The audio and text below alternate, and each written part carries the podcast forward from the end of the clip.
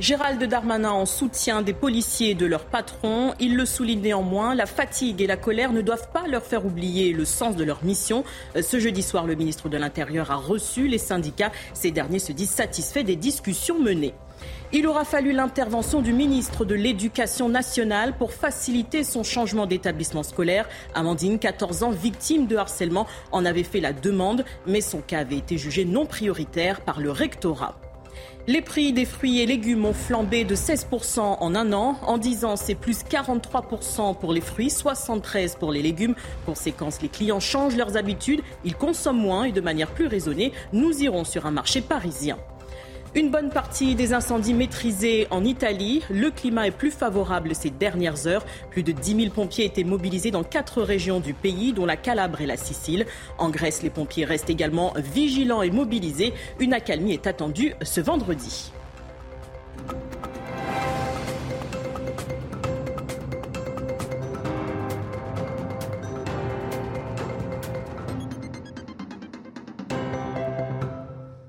Bienvenue sur CNews. Je suis ravie de vous retrouver pour l'édition euh, de la nuit. À la une de l'actualité, la polémique sur la détention provisoire d'un policier de Marseille. Je comprends cette colère. Ce sont les mots de Gérald Darmanin ce jeudi. Le ministre de l'Intérieur s'est exprimé pour la première fois depuis la crise. Il a une nouvelle fois apporté son soutien aux forces de l'ordre et à leur patron, Mathilde Ibanez.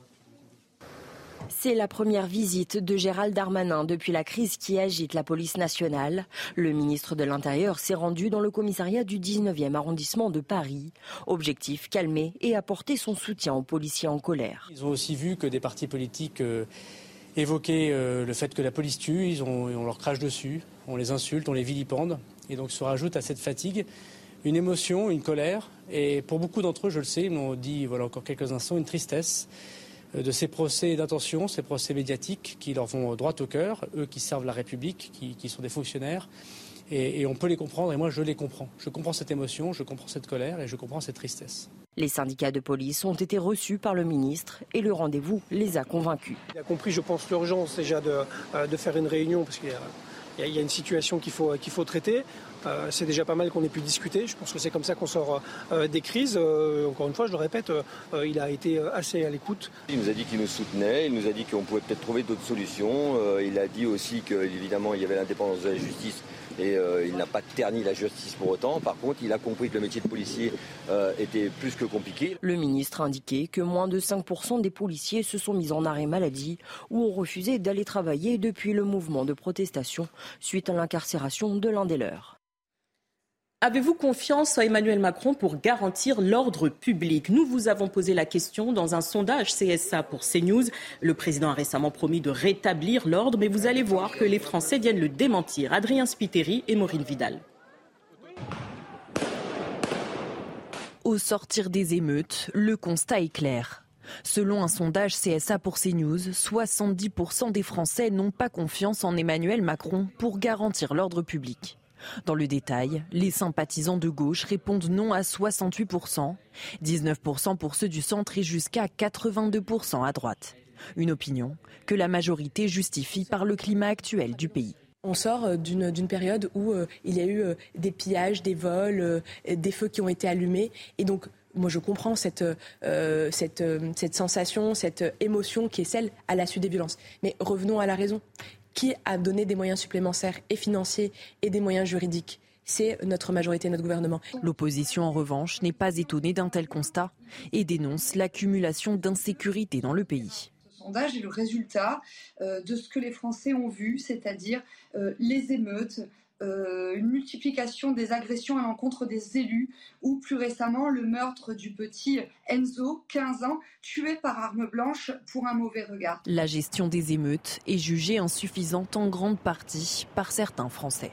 On aurait dû être beaucoup plus ferme, euh, pouvoir rassurer les gens aussi. Il y a eu quand même des tas de choses euh, qui se sont passées les soirs d'émeutes et ça n'a pas été suffisamment sécurisé. Un mois plus tard, Emmanuel Macron en tire deux conclusions.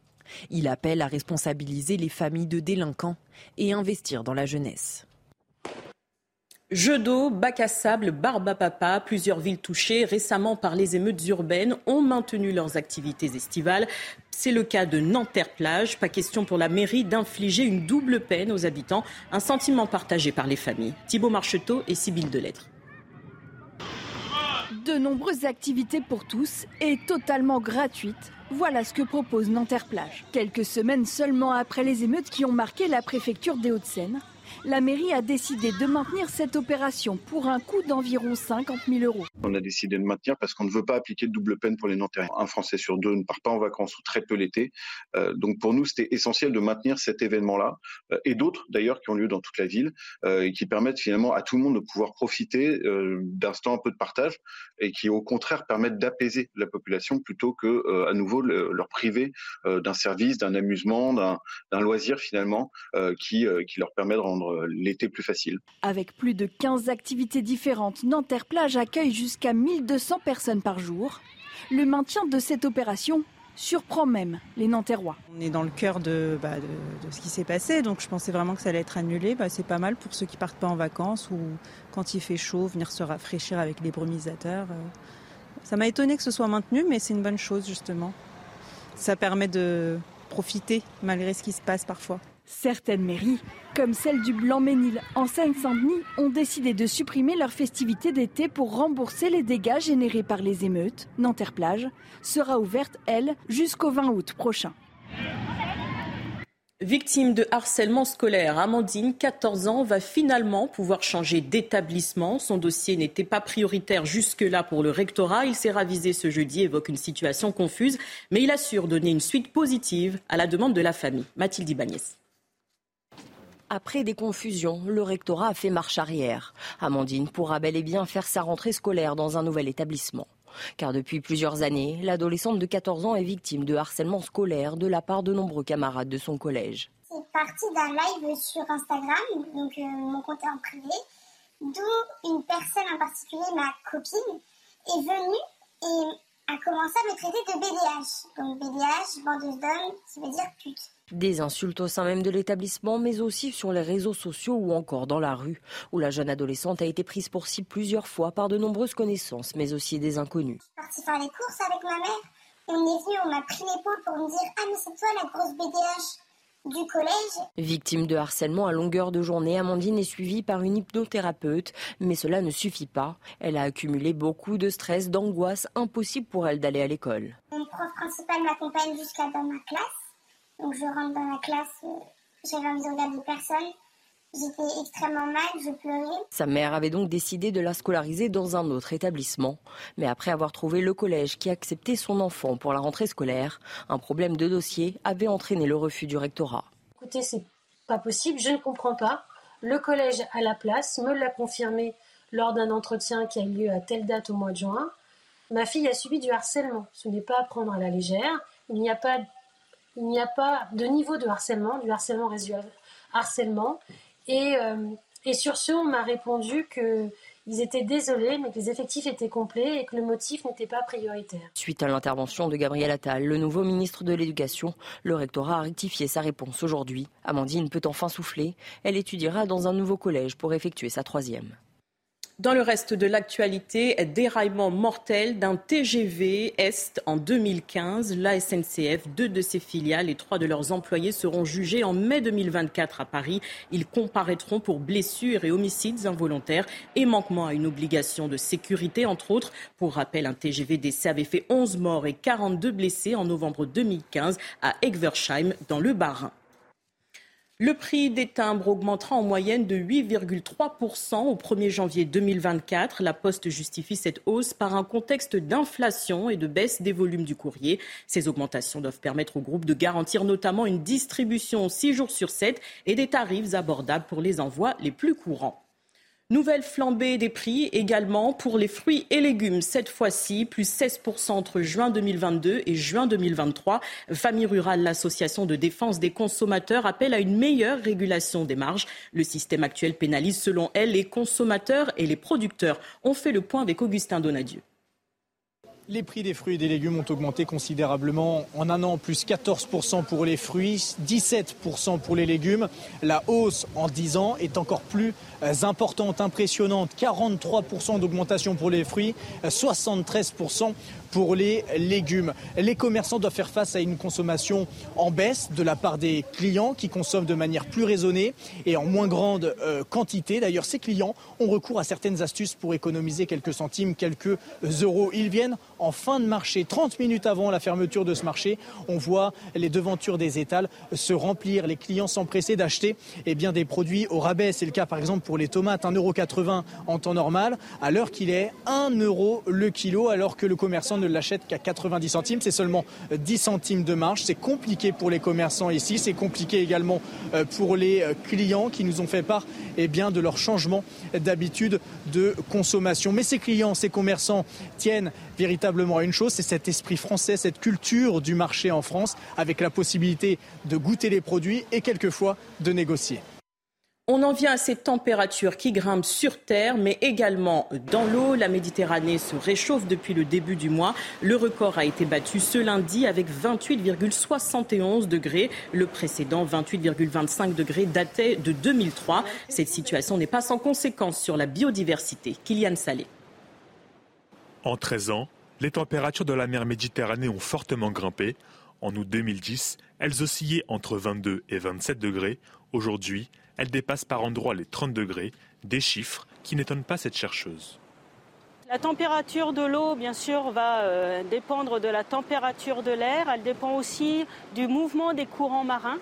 Donc on a eu des conditions météorologiques assez particulières avec plutôt des flux du sud qui ont eu tendance à ramener des eaux chaudes et à les réchauffer.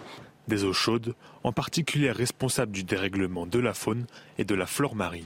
Donc la Méditerranée, c'est une mer qui est reconnue pour être un hotspot de biodiversité, donc très très riche en espèces, mais aussi une région qui est fortement impactée par les espèces invasives qui peuvent venir de Méditerranée orientale ou du sud de la Méditerranée, mais aussi au-delà de la mer Rouge par exemple. Des espèces qui peuvent prendre la place de celles déjà présentes en mer Méditerranée et dérégler les écosystèmes. Selon l'Union internationale pour la conservation de la nature, 1550 espèces d'animaux et végétaux sont menacées d'extinction. Le pourtour méditerranéen est frappé par des fortes chaleurs et des incendies parfois meurtriers. C'est le cas en Italie. Au moins cinq personnes ont trouvé la mort en Sicile ce mercredi, mais la situation s'est améliorée ce jeudi. On fait le point avec Natalia Mendoza, notre correspondante sur place. Ce jeudi, les pompiers en Sicile ont annoncé une nette amélioration de la situation sur l'île. Une bonne partie des incendies qui ont éclaté en début de semaine euh, sont désormais euh, maîtrisés. Certainement, les conditions de météo favorables ont contribué à cette amélioration. Moins de vent et des températures autour de 30 euh, degrés. Maintenant, l'heure est au bilan, un bilan qui est affligeant. Plus de 3500 hectares de terrain en Sicile sont partis en fumée, selon le ministre italien de l'environnement. Il faudra attendre au moins 10 ans pour réussir à reboiser les zones de forêt brûlées. D'autres régions du pays ont également été euh, durement frappées. En plus de la Sicile, la Calabre, les Pouilles et la Sardaigne ont subi les effets dévastateurs des flammes depuis dimanche. Dans ces quatre régions, près de 3200 interventions ont été menées par une armada de quasiment 10 000 pompiers mobilisés, des pompiers qui s'attendent à une accalmie jusqu'à samedi avant le retour du vent. Euh, le Mistral qui devrait souffler à partir euh, de dimanche euh, prochain en Sicile notamment et cela pourrait créer à nouveau des conditions favorables pour de nouveaux départs de feu. Même constat en Grèce, une nouvelle hausse du mercure étouffe le pays en proie aux incendies. Conséquence, un lourd bilan environnemental et humain. Des milliers de touristes ont été évacués des îles de Rhodes, de Corfou et de Bé. Les pompiers restent mobilisés, vigilants. Des conditions climatiques plus favorables sont attendues euh, ce vendredi. Au Niger, un coup d'État éclaté ce mercredi contre le président Mohamed Bazoum, un allié des États-Unis et de la France. Paris condamne d'ailleurs fermement le coup de force. Son renversement définitif ce jeudi est une mauvaise nouvelle pour la politique étrangère française. Retour sur ces événements avec Harold Iman. Mercredi, c'était la garde présidentielle qui s'est emparée de la personne même qu'elle était censée protéger séquestré sans être maltraité. Le président Bazoum a refusé de démissionner formellement. Des manifestations en sa faveur ont eu lieu, dispersées par des coups de feu des militaires. L'armée et la garde nationale sont restés à l'écart jusque dans l'après-midi de jeudi, puis ils ont rallié les putschistes. Des dénonciations du putsch affluent de la part des gouvernements occidentaux, France, États-Unis, Union africaine, Union européenne, et les quelques démocraties restantes alentour, comme le Bénin, la Côte d'Ivoire et le Nigeria, mais sans résultat. Le gouvernement nigérien comme le Tchadien d'ailleurs, restait pro-occidental.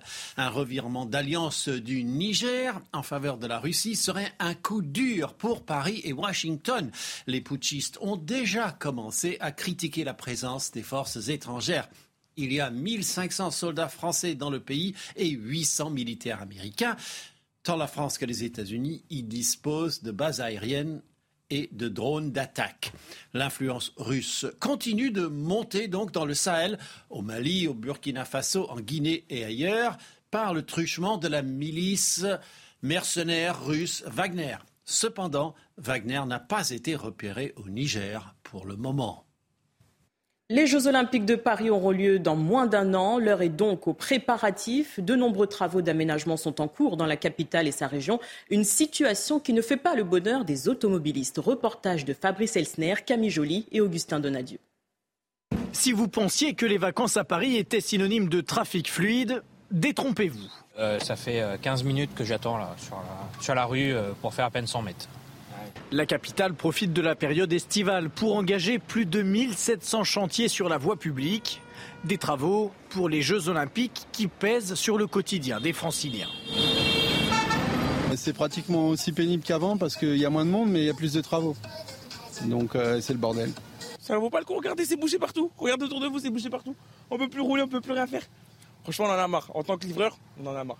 Bah, là, de toute façon, il n'y a, pas grand chose à faire à part attendre. Hein. Euh, c'est comme ça. Des panneaux dans tous les sens, des engins de chantier sur la route et au milieu de ce désordre, des cyclistes qui ne se sentent pas vraiment en sécurité.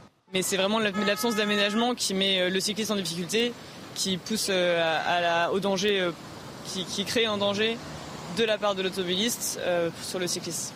Les travaux concernant les JO seront évidemment terminés dans un an. Les autres seront suspendus à compter de mi-juin 2024. En attendant, les Parisiens entendront tout l'été un chant des cigales bien particulier. Tout de suite, place au journal des sports. Jamais 203 pour Léon Marchand. Il s'est imposé sur 200 mètres 4 nages. Le Français a signé une performance historique. Il a remporté une troisième médaille d'or aux mondiaux du Japon. C'est son troisième titre en une semaine. Raphaël Redon si jeune, mais déjà immense. Léon Marchand est entré dans l'histoire ce jeudi en remportant un cinquième titre mondial en carrière. À 21 ans, il dépasse déjà le record de Camille Lacour. On parle là d'un exploit très simplement apprécié. Je vais pouvoir savourer, euh, j'ai déjà savouré quand même après, après le 404, après le 200 papillons. Euh, mais forcément, c'est une perte d'énergie aussi quand on, on explose joie, etc. Donc euh, je garde un peu mes émotions, mais là, je vais, je vais être content d'être en vacances aussi et pouvoir savourer tout ça sur ces championnats du monde comme depuis le début de l'année 2023. Lorsque Marchand participe à une course, c'est systématiquement sur la plus haute marche du podium qu'il monte. Forcément, le nageur toulousain est entré dans une nouvelle dimension, une dimension qu'il appréhende désormais sans pression. C'est un statut que je commence à apprécier maintenant. Euh, avant, c'était difficile d'arriver à la 4 et d'être euh, attendu, j'ai envie de dire. Euh, maintenant, j'ai voilà, gagné hier pour être à la 4 aujourd'hui, pour avoir une vision sur tout le monde. Je pense que ça a marché d'ailleurs. Euh, et, donc maintenant, je, l'apprécie. C'est plus, plus comme une pression que je me mets, c'est vraiment un truc que j'apprécie. Quatre records de France, deux records d'Europe, un record du monde, et pourtant. Je voulais nager un peu plus vite? Euh, L'Octi nage une 54-0, j'aurais bien fait une 54-5, un truc euh, un peu plus proche de ça. Mais euh, c'est la première fois que je fais moins d'une 55, je fais mieux que l'année dernière, donc je, je, je suis content. Et surtout, ne parlez pas d'âge à Léon Marchand. Son appétit semble sans limite, même s'il mange déjà à la table des grands. En football, l'Olympique de Marseille affrontait ce jeudi le RKC Walwick en amical. Après une victoire face à Nîmes et une défaite face à Eupen, les Olympiens se sont imposés un but à zéro face au club néerlandais. Une réalisation signée Pape Gay. La prochaine rencontre de l'OM sera contre le Bayern Leverkusen le 2 août prochain. C'est une page du football espagnol qui se tourne aujourd'hui. David Silva raccroche les crampons, victime d'une lésion du ligament croisé du genou gauche. Le meneur de jeu de 37 ans met un terme à sa carrière. Champion du monde et deux fois champion d'Europe avec la sélection espagnole, David Silva a illuminé la Liga par son style de jeu. Il a été l'un des acteurs majeurs de l'histoire récente de Manchester City. On termine avec du tennis et cette bonne nouvelle, Arthur Fils s'est qualifié pour les quarts de finale du tournoi d'Hambourg. Le Français s'est imposé en 2-7, 7-5, 7-5 face au Serbe Lajovic. Au terme d'une partie compliquée, le 71e mondial a réussi à profiter des trous d'air de son adversaire pour s'imposer. Il est le deuxième Français à se hisser en quart après Lucas Van Hache. Au prochain tour, il affrontera Casper Ruud, quatrième joueur mondial.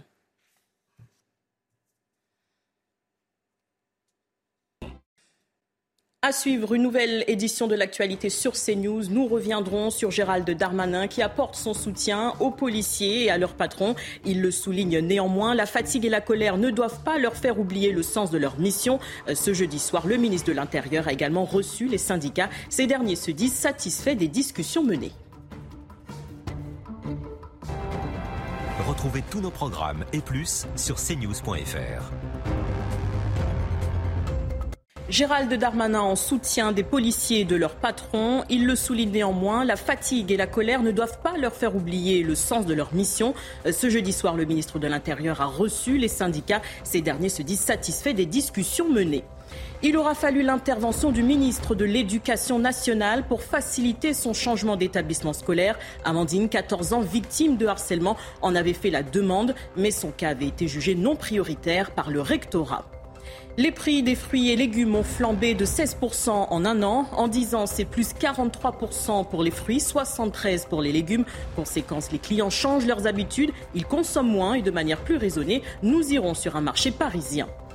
Une bonne partie des incendies maîtrisés en Italie. Le climat est plus favorable ces dernières heures. Plus de 10 000 pompiers étaient mobilisés dans quatre régions du pays, dont la Calabre et la Sicile. En Grèce, les pompiers restent également vigilants et mobilisés. Une accalmie est attendue ce vendredi.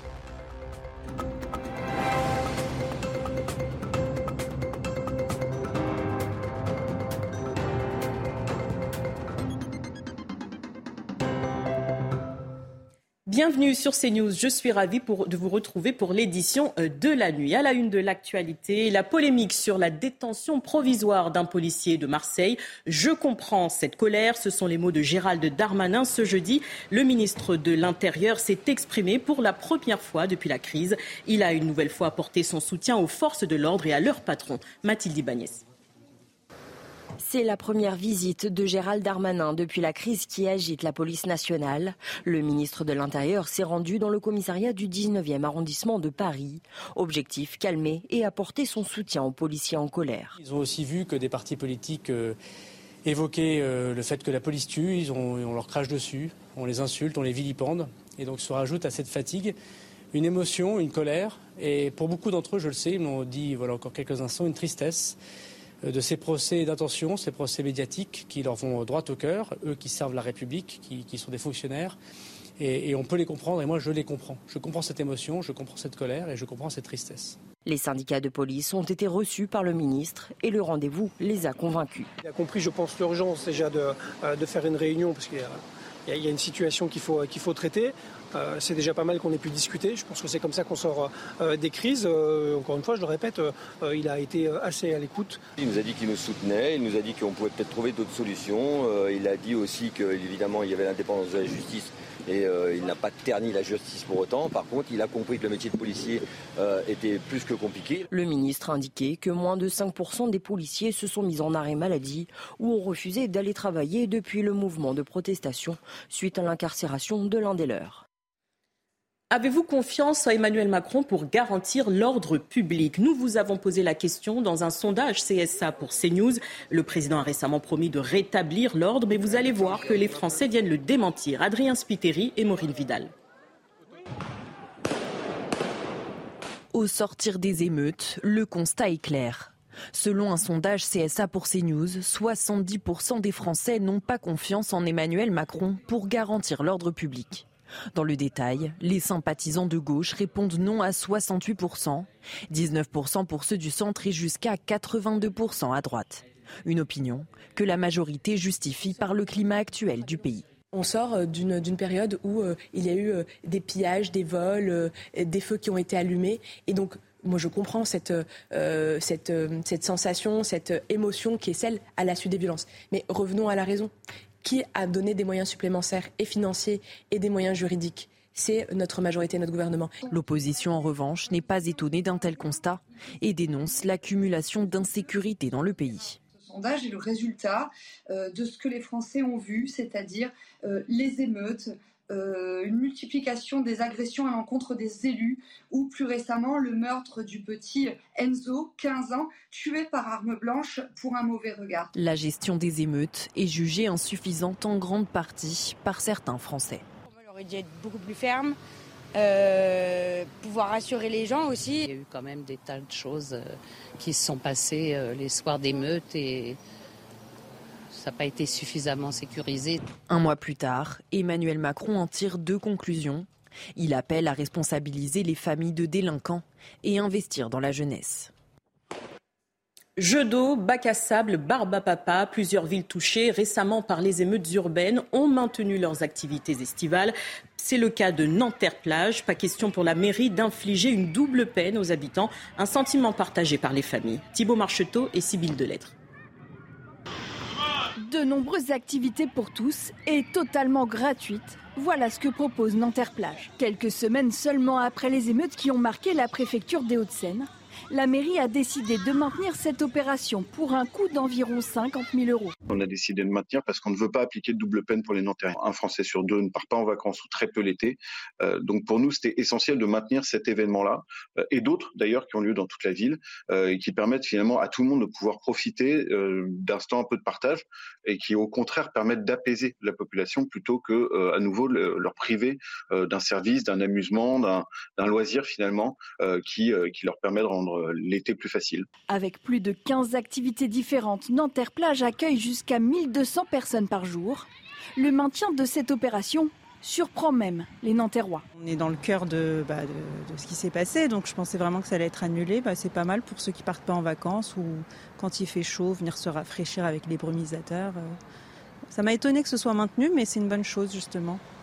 Ça permet de profiter malgré ce qui se passe parfois. Certaines mairies, comme celle du Blanc-Ménil en Seine-Saint-Denis, ont décidé de supprimer leurs festivités d'été pour rembourser les dégâts générés par les émeutes. Nanterre-Plage sera ouverte, elle, jusqu'au 20 août prochain. Victime de harcèlement scolaire, Amandine, 14 ans, va finalement pouvoir changer d'établissement. Son dossier n'était pas prioritaire jusque-là pour le rectorat. Il s'est ravisé ce jeudi, évoque une situation confuse, mais il assure donner une suite positive à la demande de la famille. Mathilde Ibanez. Après des confusions, le rectorat a fait marche arrière. Amandine pourra bel et bien faire sa rentrée scolaire dans un nouvel établissement. Car depuis plusieurs années, l'adolescente de 14 ans est victime de harcèlement scolaire de la part de nombreux camarades de son collège. C'est parti d'un live sur Instagram, donc euh, mon compte en privé, d'où une personne en particulier, ma copine, est venue et a commencé à me traiter de BDH. Donc BDH, bandeuse d'hommes, ça veut dire pute. Des insultes au sein même de l'établissement, mais aussi sur les réseaux sociaux ou encore dans la rue, où la jeune adolescente a été prise pour cible plusieurs fois par de nombreuses connaissances, mais aussi des inconnus. Je suis partie faire les courses avec ma mère. On est venu, on m'a pris l'épaule pour me dire Ah, mais c'est toi la grosse BDH du collège. Victime de harcèlement à longueur de journée, Amandine est suivie par une hypnothérapeute, mais cela ne suffit pas. Elle a accumulé beaucoup de stress, d'angoisse, impossible pour elle d'aller à l'école. Mon prof principal m'accompagne jusqu'à dans ma classe. Donc je rentre dans la classe, euh, j'avais envie de regarder personne. J'étais extrêmement mal, je pleurais. Sa mère avait donc décidé de la scolariser dans un autre établissement. Mais après avoir trouvé le collège qui acceptait son enfant pour la rentrée scolaire, un problème de dossier avait entraîné le refus du rectorat. Écoutez, c'est pas possible, je ne comprends pas. Le collège à la place me l'a confirmé lors d'un entretien qui a eu lieu à telle date au mois de juin. Ma fille a subi du harcèlement. Ce n'est pas à prendre à la légère. Il n'y a pas il n'y a pas de niveau de harcèlement, du harcèlement résiduel harcèlement. Et, euh, et sur ce, on m'a répondu qu'ils étaient désolés, mais que les effectifs étaient complets et que le motif n'était pas prioritaire. Suite à l'intervention de Gabriel Attal, le nouveau ministre de l'Éducation, le rectorat a rectifié sa réponse aujourd'hui. Amandine peut enfin souffler. Elle étudiera dans un nouveau collège pour effectuer sa troisième. Dans le reste de l'actualité, déraillement mortel d'un TGV Est en 2015. La SNCF, deux de ses filiales et trois de leurs employés seront jugés en mai 2024 à Paris. Ils comparaîtront pour blessures et homicides involontaires et manquement à une obligation de sécurité, entre autres. Pour rappel, un TGV d'essai avait fait 11 morts et 42 blessés en novembre 2015 à Egversheim, dans le Bas-Rhin. Le prix des timbres augmentera en moyenne de 8,3% au 1er janvier 2024. La Poste justifie cette hausse par un contexte d'inflation et de baisse des volumes du courrier. Ces augmentations doivent permettre au groupe de garantir notamment une distribution 6 jours sur 7 et des tarifs abordables pour les envois les plus courants. Nouvelle flambée des prix également pour les fruits et légumes. Cette fois-ci, plus 16% entre juin 2022 et juin 2023. Famille Rurale, l'association de défense des consommateurs, appelle à une meilleure régulation des marges. Le système actuel pénalise selon elle les consommateurs et les producteurs. On fait le point avec Augustin Donadieu. Les prix des fruits et des légumes ont augmenté considérablement en un an, plus 14% pour les fruits, 17% pour les légumes. La hausse en 10 ans est encore plus euh, importante, impressionnante. 43% d'augmentation pour les fruits, 73% pour les légumes. Les commerçants doivent faire face à une consommation en baisse de la part des clients qui consomment de manière plus raisonnée et en moins grande euh, quantité. D'ailleurs, ces clients ont recours à certaines astuces pour économiser quelques centimes, quelques euros. Ils viennent en fin de marché, 30 minutes avant la fermeture de ce marché. On voit les devantures des étals se remplir, les clients s'empresser d'acheter eh des produits au rabais. C'est le cas par exemple pour les tomates, 1,80€ en temps normal, à l'heure qu'il est 1 euro le kilo, alors que le commerçant ne l'achète qu'à 90 centimes. C'est seulement 10 centimes de marge. C'est compliqué pour les commerçants ici. C'est compliqué également euh, pour les euh, clients qui nous ont fait part eh bien, de leur changement d'habitude de consommation. Mais ces clients, ces commerçants tiennent véritablement à une chose, c'est cet esprit français, cette culture du marché en France, avec la possibilité de goûter les produits et quelquefois de négocier. On en vient à ces températures qui grimpent sur Terre, mais également dans l'eau. La Méditerranée se réchauffe depuis le début du mois. Le record a été battu ce lundi avec 28,71 degrés. Le précédent, 28,25 degrés, datait de 2003. Cette situation n'est pas sans conséquence sur la biodiversité. Kylian Salé. En 13 ans, les températures de la mer Méditerranée ont fortement grimpé. En août 2010, elles oscillaient entre 22 et 27 degrés. Aujourd'hui, elle dépasse par endroits les 30 degrés, des chiffres qui n'étonnent pas cette chercheuse. La température de l'eau, bien sûr, va euh, dépendre de la température de l'air. Elle dépend aussi du mouvement des courants marins.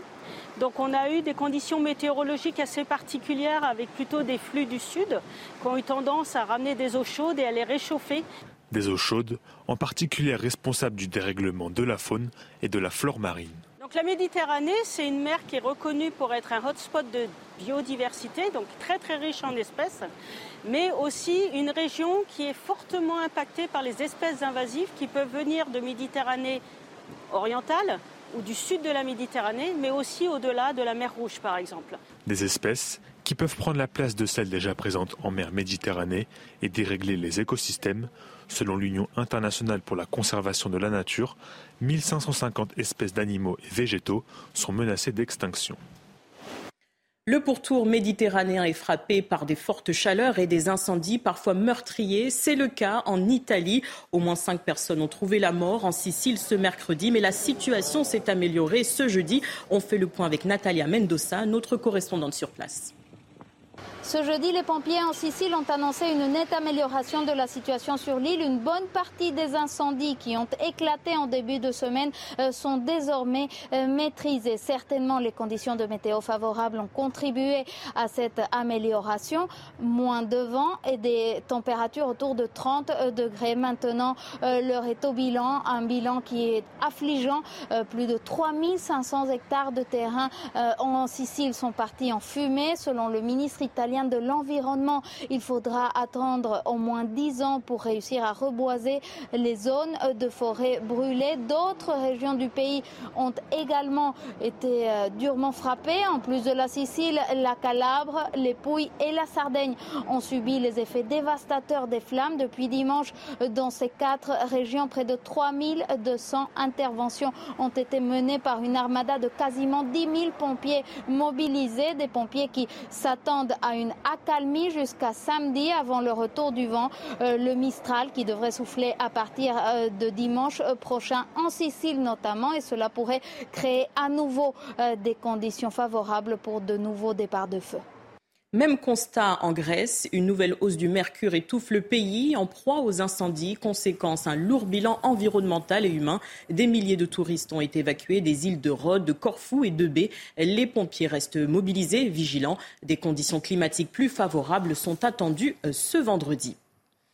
Au Niger, un coup d'État éclaté ce mercredi contre le président Mohamed Bazoum, un allié des États-Unis et de la France. Paris condamne d'ailleurs fermement le coup de force. Son renversement définitif ce jeudi est une mauvaise nouvelle pour la politique étrangère française. Retour sur ces événements avec Harold Iman. Mercredi, c'était la garde présidentielle qui s'est emparée de la personne même qu'elle était censée protéger séquestré sans être maltraité, le président Bazoum a refusé de démissionner formellement. Des manifestations en sa faveur ont eu lieu, dispersées par des coups de feu des militaires. L'armée et la garde nationale sont restés à l'écart jusque dans l'après-midi de jeudi, puis ils ont rallié les putschistes. Des dénonciations du putsch affluent de la part des gouvernements occidentaux, France, États-Unis, Union africaine, Union européenne, et les quelques démocraties restantes alentour, comme le Bénin, la Côte d'Ivoire et le Nigeria, mais sans résultat. Le gouvernement nigérien comme le Tchadien d'ailleurs, restait pro-occidental. Un revirement d'alliance du Niger en faveur de la Russie serait un coup dur pour Paris et Washington. Les putschistes ont déjà commencé à critiquer la présence des forces étrangères. Il y a 1500 soldats français dans le pays et 800 militaires américains. Tant la France que les États-Unis y disposent de bases aériennes et de drones d'attaque. L'influence russe continue de monter donc dans le Sahel, au Mali, au Burkina Faso, en Guinée et ailleurs, par le truchement de la milice mercenaire russe Wagner. Cependant, Wagner n'a pas été repéré au Niger pour le moment. Les Jeux Olympiques de Paris auront lieu dans moins d'un an. L'heure est donc aux préparatifs. De nombreux travaux d'aménagement sont en cours dans la capitale et sa région. Une situation qui ne fait pas le bonheur des automobilistes. Reportage de Fabrice Elsner, Camille Joly et Augustin Donadieu. Si vous pensiez que les vacances à Paris étaient synonymes de trafic fluide, détrompez-vous. Euh, ça fait 15 euh, minutes que j'attends là, sur, la, sur la rue euh, pour faire à peine 100 mètres. La capitale profite de la période estivale pour engager plus de 1700 chantiers sur la voie publique. Des travaux pour les Jeux Olympiques qui pèsent sur le quotidien des franciliens. C'est pratiquement aussi pénible qu'avant parce qu'il y a moins de monde mais il y a plus de travaux. Donc euh, c'est le bordel. Ça ne vaut pas le coup, regardez, c'est bouché partout. Regardez autour de vous, c'est bouché partout. On peut plus rouler, on peut plus rien faire. Franchement, on en a marre. En tant que livreur, on en a marre. Bah, là, de toute façon, il n'y a, pas grand chose à faire à part attendre. Hein. Euh, c'est comme ça. Des panneaux dans tous les sens, des engins de chantier sur la route et au milieu de ce désordre, des cyclistes qui ne se sentent pas vraiment en sécurité. Mais c'est vraiment l'absence d'aménagement qui met euh, le cycliste en difficulté, qui pousse euh, à la, au danger, euh, qui, crée un danger de la part de l'automobiliste sur le cycliste. Les travaux concernant les JO seront évidemment terminés dans un an. Les autres seront suspendus à compter de mi-juin 2024. En attendant, les Parisiens entendront tout l'été un chant des cigales bien particulier. Tout de suite, place au journal des sports. Jamais 203 pour Léon Marchand. Il s'est imposé sur 200 mètres 4 nages. Le Français a signé une performance historique. Il a remporté une troisième médaille d'or aux mondiaux du Japon. C'est son troisième titre en une semaine. Raphaël Redon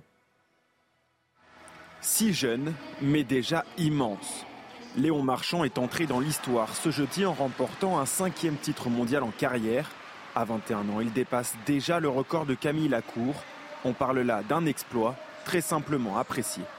Je vais pouvoir savourer, euh, j'ai déjà savouré quand même après, après le 404, après le 200 papillons. Euh, mais forcément, c'est une perte d'énergie aussi quand on, on explose déjà, etc. Donc euh, je garde un peu mes émotions, mais là, je vais, je vais être content d'être en vacances aussi et pouvoir savourer tout ça sur ces championnats du monde comme depuis le début de l'année 2023. Lorsque Marchand participe à une course, c'est systématiquement sur la plus haute marche du podium qu'il monte. Forcément, le nageur toulousain est entré dans une nouvelle dimension, une dimension qu'il appréhende désormais sans pression. C'est un statut que je commence à apprécier maintenant. Euh, avant, c'était difficile d'arriver à la 4 et d'être euh, attendu, j'ai envie de dire. Euh, maintenant, je, voilà, j'ai gagné hier pour être à la 4 aujourd'hui, pour avoir une vision sur tout le monde. Je pense que ça a marché d'ailleurs. Et, et donc maintenant, je, je l'apprécie. C'est plus, c'est plus comme une pression que je me mets, c'est vraiment un truc que j'apprécie. Quatre records de France, deux records d'Europe, un record du monde et pourtant... Je voulais nager un peu plus vite. L'Octine nage une 54-0, j'aurais bien fait une 54-5, un truc un peu plus proche de ça. Mais c'est la première fois que je fais moins d'une 55, je fais mieux que l'année dernière, donc je suis, je, je suis content. Et surtout, ne parlez pas d'âge à Léon Marchand. Son appétit semble sans limite, même s'il mange déjà à la table des grands. En football, l'Olympique de Marseille affrontait ce jeudi le RKC Walwick en amical. Après une victoire face à Nîmes et une défaite face à Eupen, les Olympiens se sont imposés un but à zéro face au club néerlandais. Une réalisation signée Pape Gay. La prochaine rencontre de l'OM sera contre le Bayern Leverkusen le 2 août prochain. C'est une page du football espagnol qui se tourne aujourd'hui. David Silva raccroche les crampons, victime d'une lésion du ligament croisé du genou gauche. Le meneur de jeu de 37 ans met un terme à sa carrière. Champion du monde et deux fois champion d'Europe avec la sélection espagnole, David Silva a illuminé la Liga par son style de jeu. Il a été l'un des acteurs majeurs de l'histoire récente de Manchester City. On termine avec du tennis et cette bonne nouvelle, Arthur Fils s'est qualifié pour les quarts de finale du tournoi d'Hambourg. Le Français s'est imposé en 2-7, 7-5, 7-5 face au Serbe Lajovic. Au terme d'une partie compliquée, le 71e mondial a réussi à profiter des trous d'air de son adversaire pour s'imposer. Il est le deuxième Français à se hisser en quart après Lucas Van Hache. Au prochain tour, il affrontera Casper Ruud, quatrième joueur mondial.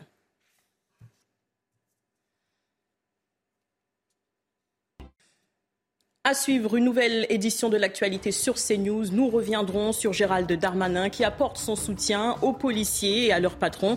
Il le souligne néanmoins, la fatigue et la colère ne doivent pas leur faire oublier le sens de leur mission. Ce jeudi soir, le ministre de l'Intérieur a également reçu les syndicats. Ces derniers se disent satisfaits des discussions menées. Retrouvez tous nos programmes et plus sur cnews.fr.